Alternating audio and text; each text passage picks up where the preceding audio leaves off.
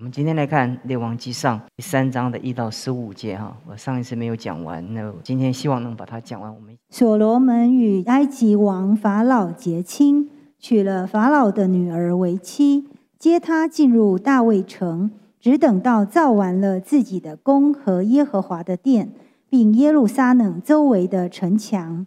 当那些日子，百姓仍在秋坛献祭。因为还没有为耶和华的名建殿，所罗门爱耶和华，遵行他父亲大卫的律例，只是还在秋坛献祭烧香。所罗门王上基变去献祭，因为在那里有极大的秋坛，他在那坛上献一千牺牲做燔祭。在基变夜间梦中。耶和华向所罗门显现，对他说：“你愿我赐你什么？你可以求。”所罗门说：“你仆人我父亲大卫用诚实、公义、正直的心行在你面前，你就向他大施恩典，又为他存留大恩，赐他一个儿子坐在他的位上，正如今日一样。”耶和华我的神啊，如今你使仆人接续我父亲大卫做王，但我是幼童，不知道应当怎样出入。仆人住在你所拣选的民中，这民多得不可胜数，所以求你赐我智慧，可以判断你的名，能辨别是非。不然，谁能判断这众多的民呢？所罗门因为求这事，就蒙主喜悦。神对他说：“你既然求这事，不为自己求寿、求富，也不求灭绝你仇敌的性命，单求智慧可以听颂，我就应允你所求的，赐你聪明智慧，甚至在你以前没有像你的，在你以后也没有像你的。”你所没有求的，我也赐给你，就是富足、尊荣，使你在世的日子，列王中没有一个能比你的。你若效法你父亲大卫，遵行我的道，遵守我的律例诫命，我必使你长寿。所罗门醒了，不料是个梦，他就回到耶路撒冷，站在耶和华的约柜前。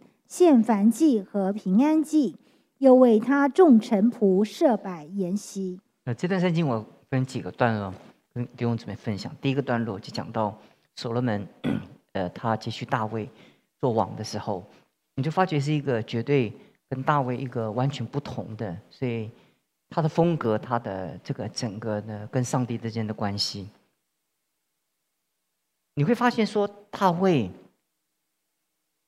从诗篇整个走过来看他的一生，我们发觉生命的经验哦，生命的经历，他没有办法，没有办法，没有办法用人的方法来教教的。就是大卫他他的人生的经验，他在神面前旷野这些所有从他出生的经验，他也盼望把这些经验把它传承给。所罗门像所罗门希望像他一样是没有办法。每一个上帝在我们生命中所做的这些工作，都是自己要跟上帝所建立的关系而成的。但是我们我们做牧师，我们就很希望我们的孩子啊，就是也能够爱主，能够侍奉主，或者甚至渴望他做牧师，这是我们的愿望。但事实上，他能不能做牧师？哈？不是根据我们的愿望，而是根据他跟上帝之间的关系。我们不能决定，所以很多时候很多父母很敬虔，他很会祷告，但是他孩子就是好像跟神的关系就是很冷淡啊，就是就是我们上帝只有儿子，他没有孙子，意思就是说属灵的位分跟属灵的权柄，他没有办法没有办法继承的，没有办法继承。他可以在外面的环境中，他被塑造。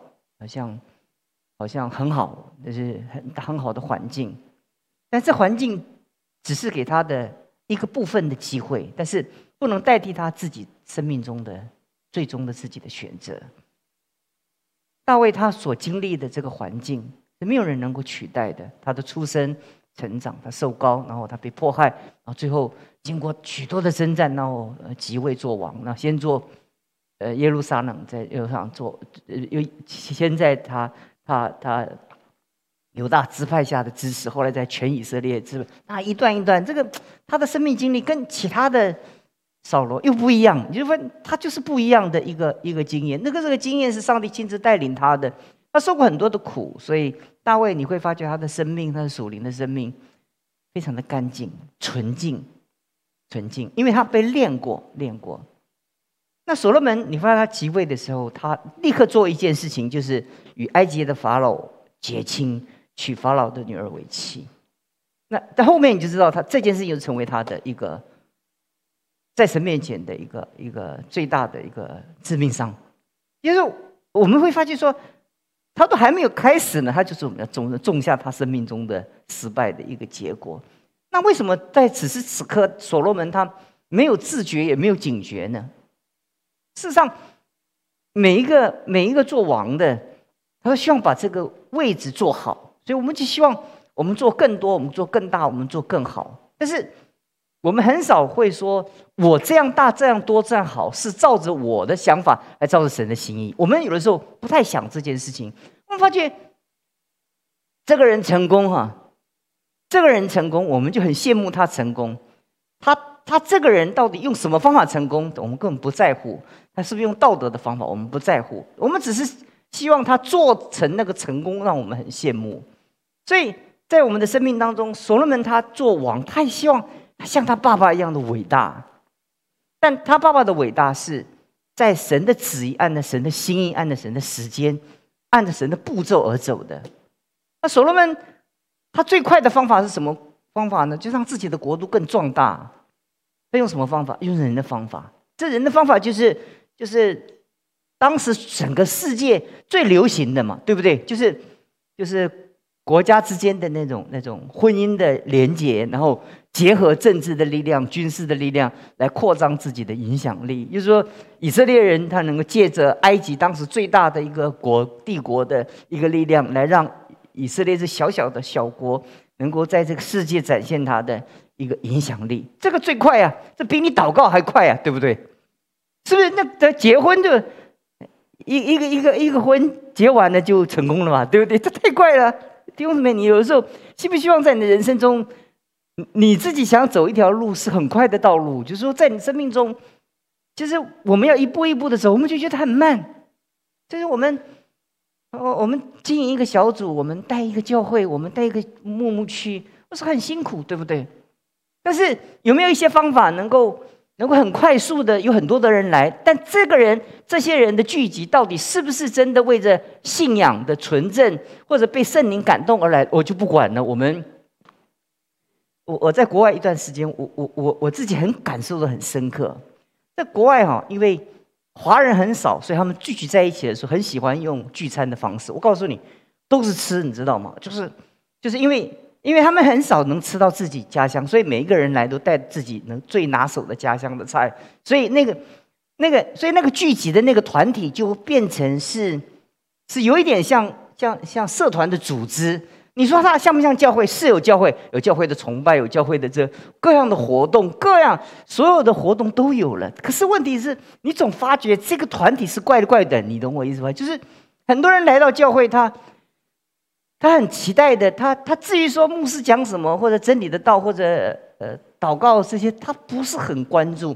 他他比较关注居然会大家在一起吃饭呢那个快乐的气氛，所以他很很感受。所以一一整年，甚至那个那个春节的那个晚晚会，会比那个圣诞节之前的聚会还受他们期待，而且等。但你在台湾是很难想象。这些事情，因为我们大家都在一起吃，也变成普通的一件事情，最多就吃，就是这个吃饭的时间结结束了。在在在在在海外，不管在澳洲也是也是这样。你就发觉他们共同有一个特征，你说是不是教会是教会？但是你说真是教会，又不是很像教会。你就你就觉得人与人之间的那个关系啊。就不不是用神的法法则来处理的，就是很多那个世界的手段跟世界的手法充满在教会的里面。其实，在我们当中，我们在台湾其实也不乏这种例子啊。就是有的时候，我们我们在教会，我们我们很少，我们想说这个这个方法，这个原则是不是够纯正？它是不是上帝的心意？上帝心意，他有的时候就不是那么的快。可是我们就觉得等不及了。那所罗门也等不及啊，他像他爸爸这么伟大，他一做王，他他就立刻做这件事情，他没有等待。是不是？那可是问题过不多久，他在第四节以后就表又表现的很会祷告，因为你会发觉这个特征是什么？这个特征叫掺杂。他可以在一一一一刻或者一一当下的时刻，他变得很属灵、很敬虔。可是他一转身哈，而且变成另外一种价值观的那种生活啊。所以我们发觉，除了所罗门，你还看见圣经看见谁呢？参孙。你发觉他。他认不认识人？认识神。可是你会发觉，他的生活又跟认识神怎么样？距离很远，而且他在在背逆神的那些那些生活的背景当中，他在也没有什么自觉。大力拉拉一次，拉两次，三拉三次，他也是糊里糊涂的在那边。但是，可是他自己又，你说他在不在乎呢？怎呢也在乎嘛，对不对？但是你说他真的非常在乎吗？也说不上，对不对？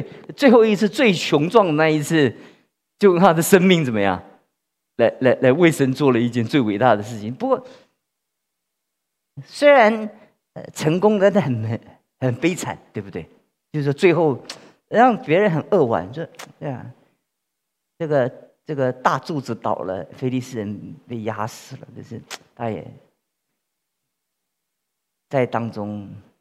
哎呀，这样的就是觉得让我们觉得说，他的一生这个特质就是如此。所以我今天跟弟兄姊妹分享一个中心的点，就是上帝允许各样的患难临到我们，只有患难的时候会停止我们的脚步，让我们认真的、单独的面对上帝。如果我们生命中一律都是绿灯啊，我们就畅行无阻的话，我们就认为我们自己很伟大。所以有的时候上帝。容许他的教会，或者容许他的儿女，或者容许我们的遭遇中会遇见一些我们很难克服的事情。但这个事情，这些事情，就是在我们生命中，这是一种一种上帝炼尽的法则。如果你每一次祷告，上帝都听你的祷告，我请问你，你会变成怎么样子呢？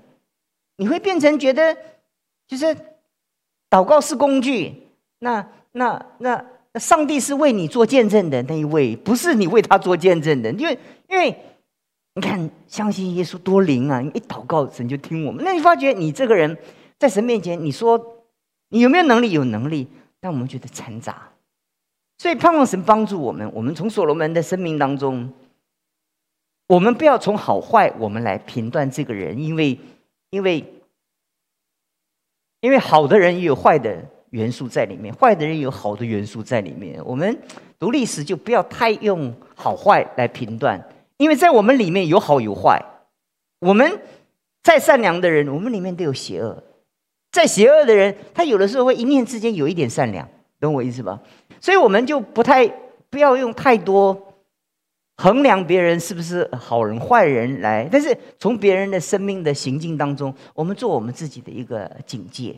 就是说警戒，所以所罗门可以做一个一个这个掺杂的那个警戒，但是但是最最令人好奇的就是他他一即位的时候，他所做的每一件事情，就是就是跟神的法则就是相违背，但上帝没有失去他对大卫的应许，不是因为所罗门做的多好，上帝向所罗门的显现是根据他跟大卫所立的约。他说：“他说，他必拣选，必拣选他的后裔，在他的位置上坐着为王。所以，这个这个应许是是上帝跟亚伯拉罕、以撒、雅各一直历历世历代那个应许之约。所以，所以那个大卫之约，那个跟从摩西开始这一路到这里，这是这是上帝的约定。上帝的约定，上帝必定照他的约定来履行他的承诺。但在我们的生命中，当我们经历到神的恩典跟怜悯的时候，我们也要停在神的面前，我们静下来思考，在我们生命中，我们是不是跟神的关系是这么的没有间隔哈？我们现在所用的方法、活生活的方式，是不是属神的方式？我们有祷告吗？我们有寻求神？我们有停在神的面前吗？那感谢神，透过一些熬炼跟患难上帝常常把我们逼到神的面前来，我们就 没有办法，我们就不得不在神面前安静去面对，单独的去面对上帝。所以我们感谢上帝，所以我们没有人要祈求患难，但是患难总是我们有意想不到的一个祝福在我们当中。接着我来看，在这个祷告中，从神学的角度来讲，这到底是不是一个梦呢？是一个真实的呢，还是一个梦呢？你会发觉，从后面就要他起来，他他他他醒了，不料是个梦。但是不是一个梦呢？是还是一个一个神向他显现的一个经历呢？就是我们在神学上，我们就 很快的会讨论到。但是我在这个时候，我我我我不给你答案，我到最后结束的时候，我再给你答案。但是我现在先跟你们来讲，就是所罗门在畸变的夜间，他梦中 耶和华向所罗门显现，对他说：“你愿我赐你什么，你可以求。”所以我就跟刚刚跟弟兄姊妹讲说，神向他的显现是根据神跟他父亲所立的约，所以这个是很重要的。这并不是因为所罗门他有特别什么什么，他他他做了什么很讨神的喜悦，其实就是因为他跟他跟他的父亲跟。他的上帝跟他父亲所所立的约哈，所以，所以在这这个显显现当中，你会发觉这些彼此的对话当中啊，你发觉所罗门他，通常我们通常讲啊，所罗门是一个智慧的王，对不对？我们就讲智慧嘛，我们就来讲什么叫做智慧。从我们真正能理解整个圣经的那个智慧哈，我们今天就结束，就讲这个字就好了。这个智慧是很难理解。我们通常了解知识累积，最后成为智慧。知识是是是我们认识这个世界的一个一个一个概念。那那智慧是这个概念在我们生活中实践产生的那个体验，产生的那种那种那种能力，这叫做智慧。智慧是一种直觉，是一种生命累积的锻炼的一个属灵的直觉。所以，如果如果智慧是一个累积啊，那到底从神学来讲，那到底什么是智慧呢？其实你原来你会发觉，这原来在希伯来人的文化里面，那个智慧是一个聆听的心，the listening heart，它是一个聆听的心啊。其实我们能发现说，在我们的生命当中，上帝用这个概念。概括出来，我一个很重要的概念啊。我们通常都被教导怎么说，对不对？怎么表达你自己啊？可是事实上，一个真正有智慧的人哦，是必须先学习聆听。一个不懂得聆听的人哈，他就不懂得分辨，他就无法做判断。即使你自己是很聪明的人，你的辨别是根据你的经验。但请你记住，你生命中没有一天的日子是重复的，你所面对的人没有一个是相同的，所以你用自己的经验，那通常都是怎么样？是靠不住的。像这 COVID 新冠肺炎，你看多少人讲说我得新冠肺炎怎么样怎么样怎么样？但是我告诉你，十个人有十个人的结果。很多人你讲说说都说身体很强壮的没没有事，但是我告诉你，倒不一定。或者我认识一个啊，身体非常的弱，啊，动不动就感冒，结果他的太太身体很强强壮，很强壮，结果他太太感染以后哈，身体就就感染的那个反应就很大，那他一点反应都没有，他身体非常的差，非常非常的差。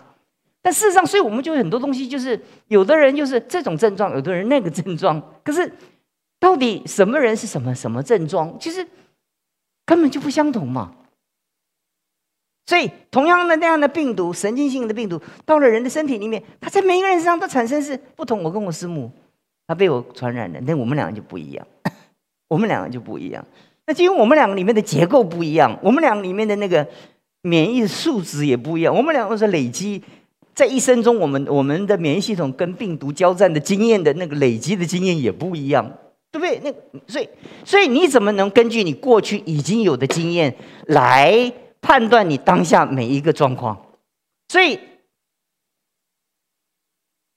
雅各告诉我们说：“先听，先听，先听，不要太快说。”而且，因为特别以说话为我们重要的职分的做牧师来讲，老师哦，通常这些人有一个特征哦，通常很武断，通常以。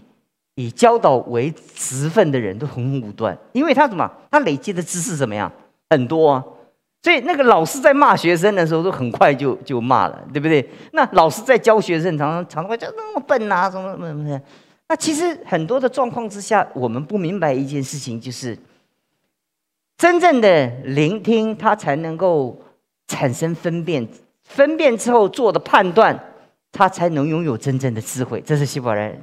讲的智慧，所以，我们从今天我们的信息结束的时候，我我下礼拜讲他的祷祷告的动机、祷告的缘由跟祷告的法则，我讲分着这几个段落，慢慢跟弟兄姊妹讲。那今天我就跟弟兄姊妹来分享了，我这一辈子啊，每一次读到这段圣经，每一次看到这个概念呢，我就我就就就就很很厉害的蒙光照，你懂我意思？就是有的时候。就是常常因为自己书看的多，认识的、历练的事情多，就常常容易怎么样？就根据我的经验去做判断，对不对？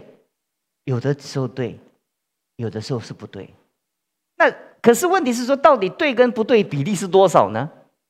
是不是？所以，所以我们就发觉说，有的时候哈，你没有口才，你要为着你没有口才来感谢上帝，你可能是比有口才的人更有智慧，因为你。你说的慢，所以闯的祸少。有很多人很木讷，就是很少闯祸。很多人是说心直口快，他说处处伤人。那他讲话好像那个连珠炮一样，跟那个那个那个那个那个那个大炮那个火多管火箭一样，讲了几秒钟就发三五十发，这样这样这样，很快就。就话说很快啊，就四周的人呢，都倒闭在他的话语的流弹之之中啊，因为话话太快了。智不智慧呢？我们只能讲他很聪明，所以让人觉得他很很聪明，他累积很多知识，很佩服。但是，真正他的生命，没有人真正的真的羡慕，因为他不是一个使人的祝福的。你如果能学习聆听啊，你已经成功了百分之五十。而且你会发觉那些那些所有能够懂得聆听的人呢，其实他通常都是从讲话人的口中来找到他他的期待的答案。他只不过把他讲的东西归纳归纳，回给还给他讲的人。他说了很多的东西，有一些线索。他来寻求答案的时候，其实他的答案已经在他自己的诉说当中已经呈现出来了。那那聆听的人只不过归纳他那个线索，给他回馈他自己已经有的答案而已。所以那个真正的答案才真贴切啊，因为是他发自他自己内心的一个一个线索，不是由你自己的经验啊、自己的判断呃下达的一个决定。所以我们有的时候会发觉说：“哎呀。”这我们管孩子都管不好啊，或者我们怎么跟别人的沟通都不沟通不好啊？那你大概就，我可以给你我我自己失败的经验，你大概就先回到哪里？先回到你有没有好好听？你跟神的关系好不好？请记住，先回到你在神的面前有没有学习聆听的这个这这门艺术。在初代的教会，他们的圣经是用听的，对不对？现在你的手机里面有很多的圣经可以听，对不对？事实上，我们喜欢被影像捕捉我们的关注，对不对？就是这个影像哇，因为这个影像已经剥夺我们对对对那个那个那个声音的那个辨别，所以我们很喜欢那个声光，那个声光哈，已经已经使得我们，而且以前我们小的时候喜欢看那个看电影的时候，就是那个盲剑客，对不对？对不对？他眼睛看不到，但是他耳朵怎么样？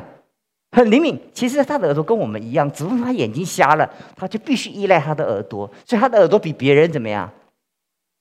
敏锐，敏锐，对不对？你左手，你只有一只手，那一只手一定是比这一手比一般人更强壮嘛，因为他要代偿他，他没有他的功能嘛，一定强。那同样那个那盲剑客他啊。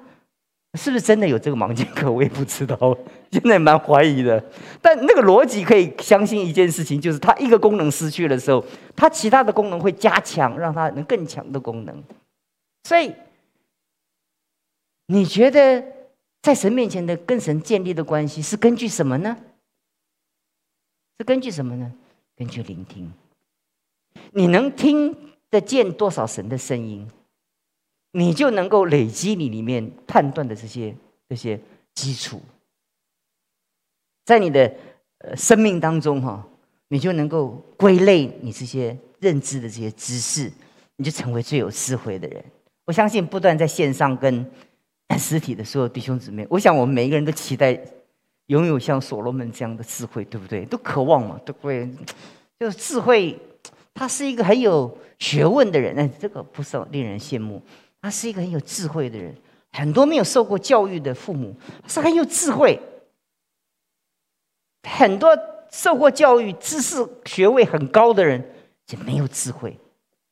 所以唐崇荣牧师啊，他就很佩服他的母亲，他的母亲没有受过教育，他的母亲很有智慧，跟他们讲的每一句话，都把他们这些这些唐家的每一个孩子都折服的。服服帖帖，因为他做的每一件事情怎么样？有智慧，他的智慧是每一个时刻，每天早上清晨的时候跪在神的面前，聆听上帝的声音。所以在他他们他在他的传记里面的时候，他的孩子做做见证说：“这妈妈这么一做哈，下面那些他的孩子都是很有学身份地位，有经商的大布道家、大大大教牧家。”呃，建立教会都是的，每一个都是一个比一个厉害，而且生意都做得很大。他的妈妈一坐在那里哈，这个家就怎么样？就所有的人都不敢造反，你懂我意思吧？因为看他妈妈那个、那个、那个、那个、那个智慧哈，那个他们就折服了。所以，所以我结束的时候，我到现在还不怎么有智慧，所以就很渴望，就让自己成为一个。智慧的人哈，那最近因为生病了，这没有时间讲话，所以听的时间多一点呢，就好像聪明了一点。呃，盼望弟兄姊妹你能够记住今天晚上我跟你分享的。很多时候，我们要学习真正的智慧哦，呃，从聆聆听开始。你要学习真正的跟跟上帝之间的关系，从聆听开始。你要跟你们夫妻之间要建立关系。从聆听开始，你要跟你的孩子建立关系，从聆听开始。那可是这一步你做不好的话，后面一切怎么样？免谈。嗯，哪哪管你有什么是七三头六臂的功能啊？盼望我不知道刚刚讲的你们懂不懂哈？听说病以后会有脑脑雾哈，这思想会有迟延呢。我不晓得我刚刚讲的你们还听得懂听不懂啊？盼望神怜悯我，让我也刚能把这些经经历能够跟你们真正的分享。我们结束的时候，我们求神给我们智慧，真正的智慧。我们从今天开始学习，我们做一个聆听的人。唱诗歌的时候，做聆听的人。你说我唱呢？不，你唱的时候聆听；听讲道的时候，你说我我聆听啊？不，你要聆听上帝的声音，不是哪一个牧师在在讲道。你在灵修的时候，你要学习怎么样聆听？你不要在那个时候学习获取，知想得到一些你不知道的东西，或者让你的脑脑袋为之一亮的那个亮点，不要，你就用心灵去聆听。哎，这个是从上帝来的吗？这个是上帝要叫我教做什么？你就跨出你生命智慧的怎么样第一步哈？盼望神帮助我们，仍然在学，所以刻骨铭心，还没学会，我们一起学，我们祷告。主，我们感谢你，我们求你恩待我们的教会，在深深的幽暗的熬炼、考验着教会的时候，你考验着我们的牧师们，你考验我们的核心的执事跟小组长们，你考验我们每一个 牧区的弟兄姊妹，你考验着每一个来到这个教会的弟兄姊妹。我们被这个世界阻断了很多我们过去很繁忙的这些接触。今天你把我们带到一个非常的安静、安静的让我们感觉到恐惧的一个环境的时候，你逼着我们来学习聆听的功课。主，谢谢你，我们在你的面前，我们不会选择这样的道路，但你常常借着环境带我们进入这样的一个遭遇。我们说，主啊，愿你让我们的生命中不浪费任何一个你给我们熬练的机会。如果在这熬练当中我们学不会，就失去给我们。在你的面前所得着智慧的这样的机会，你听我们的祷告，祝福我们，奉耶稣基督的名求，